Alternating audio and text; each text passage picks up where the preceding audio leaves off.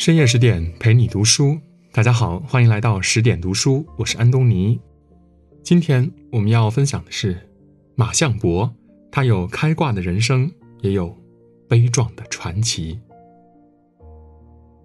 一九三九年四月，在重庆，国民政府出面组织了一场规模盛大的生日宴会，各界名流、各党政要纷纷参加，且送上寿礼。寿星本人并未到场。事实上，这位寿星已经一百岁了。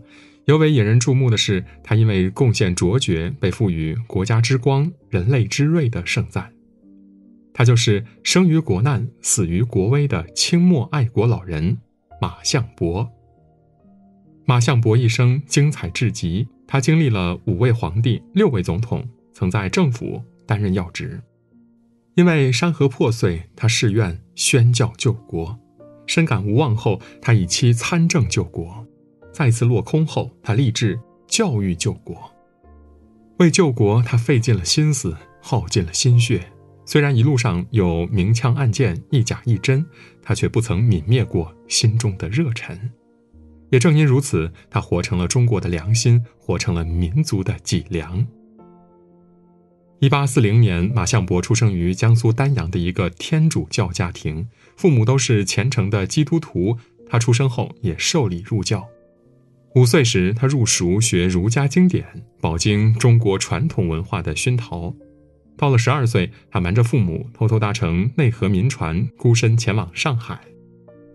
小小年纪的他，带着对新知识的无限渴求，把贫瘠落后的村庄抛在身后，再也没有回头。一往无前的踏上了漫长的风雨人生路。到了上海，他先后进入公学和大修院学习。本就天赋异禀的他，更加刻苦勤勉，先后攻读法文、拉丁文、希腊文、哲学、数理等等，在学校里逐渐崭露头角。与此同时，他对中国古典文学的学习也从没有懈怠过。经过数年的正规训练，他学业有成，不仅通晓八国语言，还一举获得神学博士学位。他的学问和精神都臻于炉火纯青之境，成为当时社会公认的文化精英。因为表现优异，他荣任公学校长一职，力主研习经史子集，从不反对学生们参加科举考试，甚至还亲自送考。这番举动和教会传教的使命背道而驰。不免引起了主教和会士们的警觉和不满，教会开始对其百般刁难，一系列不公的遭遇让他意难平。他认清了教会的殖民主义立场，也对一心坚守的传教事业产生了动摇。他本以为教育只在为国储财以复兴国族，不曾想竟是侵略者迷惑中国民众的工具。加之当时洋务运动如日中天，自强自立的精神振奋人心。反观自己，一身才华无用武之地，还受尽教会的排挤冷落。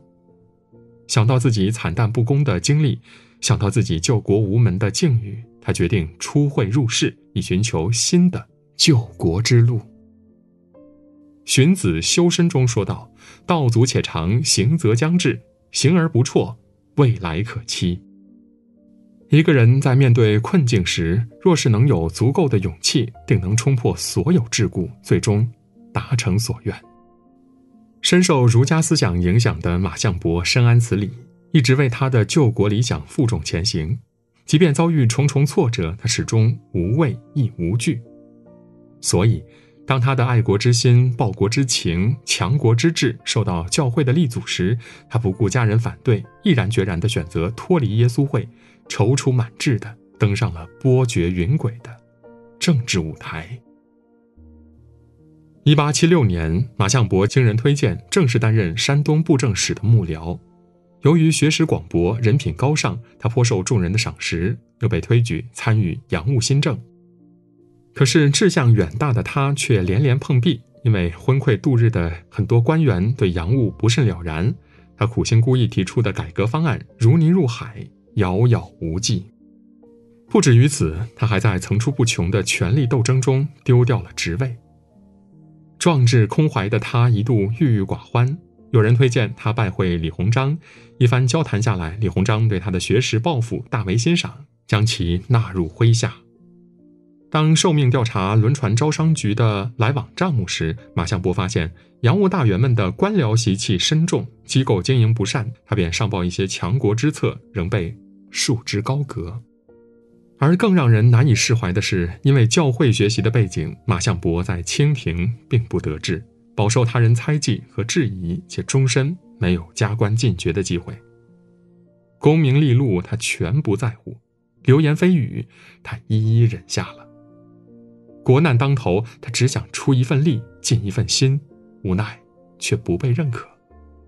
鉴于此，他感到了深深的无奈，同时也对国人近乎麻木的精神状态深为堪忧。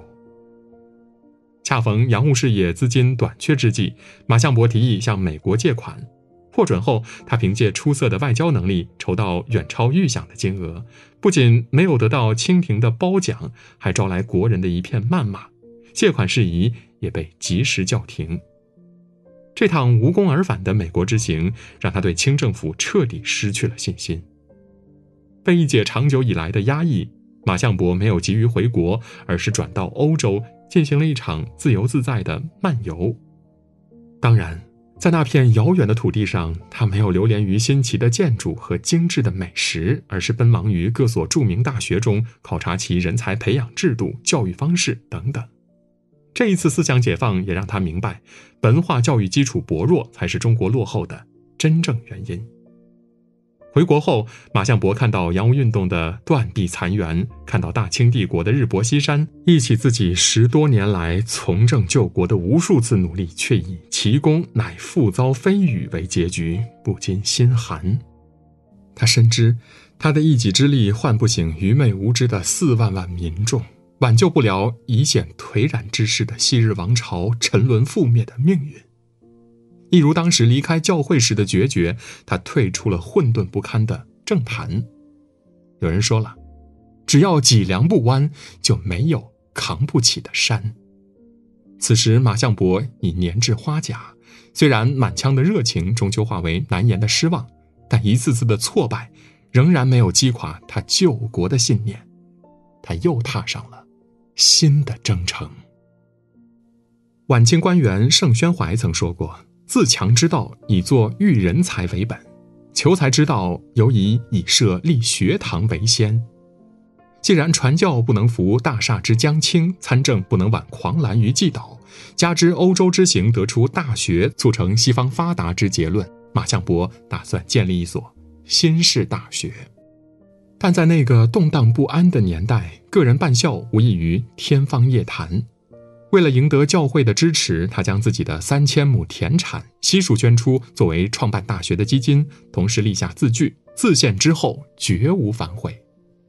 这毁家纾难之气魄，护佑中华之壮举，赢得全国上下的敬仰。很快，震旦学院成立，马相伯亲任校长。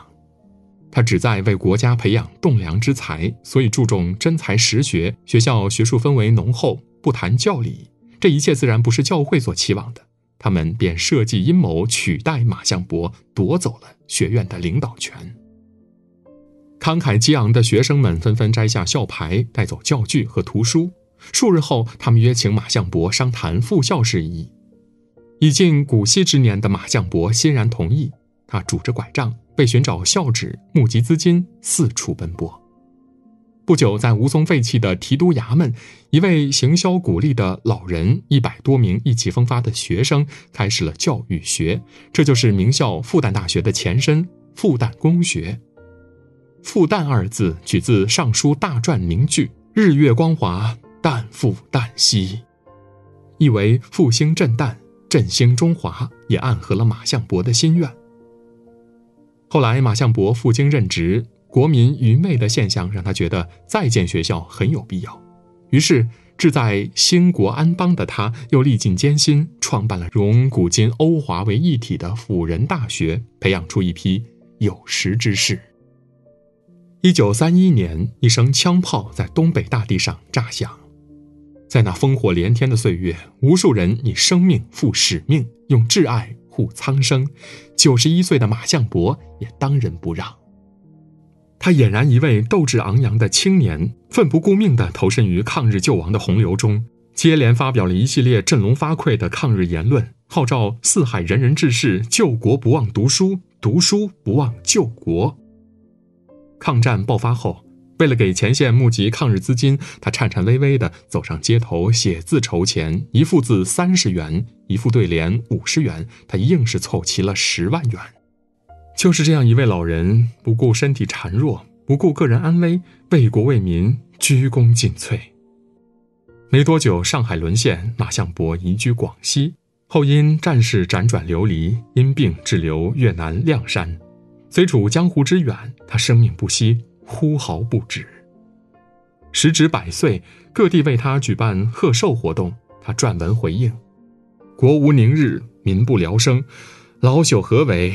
流离异域，正愧无德无功，没嫌多受多辱，救国重于祝寿，当团结御侮，愿拼老命与爱国人民一道抗日救亡。有人来访时，他会想起自己为救国穷尽一生的过往和国人仍浑浑噩噩的现状，突然泣不成声。我是一只狗，只会叫，叫了一百年，还没有把中国叫醒。这一份拳拳爱国心，这一份殷殷报国情，让观者无不为之动容。一九三九年十一月，他在亮山逝世，噩耗传出，举国顿成泪海，山河为之同悲。顾炎武有诗言：“我愿平东海，深沉心不改；大海无平期，我心无绝时。”真正的勇士，敢于为实现心中理想，与万般苦难抗争，直至生命的最后一刻。为救国救民于水火，马相伯受尽搓磨，倾尽所有，却以坚韧不拔之气、强力不反之志，展现了一代大师的铮铮铁骨。国民党元老柳亚子曾写诗赞曰：“一老南天身是史，百年亚瑟。”不如歌。马相伯确实如此，他是一个平凡人，在一个不平凡的时代，成就了不平凡的一生。他出生时，英国列强入侵的恶举触目惊心；离世时，日寇铁蹄践踏的暴行惨不忍睹。一百年间，他见证了中华民族的种种屈辱。虽知前路渺渺，却义无反顾地以一颗赤子之心为实现救国之梦呕心沥血。无论是宣教救国、入世救国，还是兴学救国，他都殚精竭虑。可叹的是，每一次他都带着希望而来，每一次他都带着希望而去。纵然如此，他一次次地重新站起来，他像一束微光，燃起了整个民族永不磨灭的星火。如今斯人不在，昔日的盛名渐失，复旦犹在，名校的声誉日隆，风骨犹存，一腔真心万古流。百年世事沧桑，百年砥砺奋进，他为后世留下了高山仰止的背影。关乎他的荣光和辉煌，夹杂着抗争一生的传奇，幻化为历史永远的记忆。今天的文章就到这里。如果您喜欢我们的文章，可以在文末点亮赞和再看，也可以在留言区说出您的观点。更多美文，请您继续关注十点读书，也欢迎把我们推荐给您的朋友和家人，一起在阅读里成为更好的自己。我是安东尼，我们明天再见。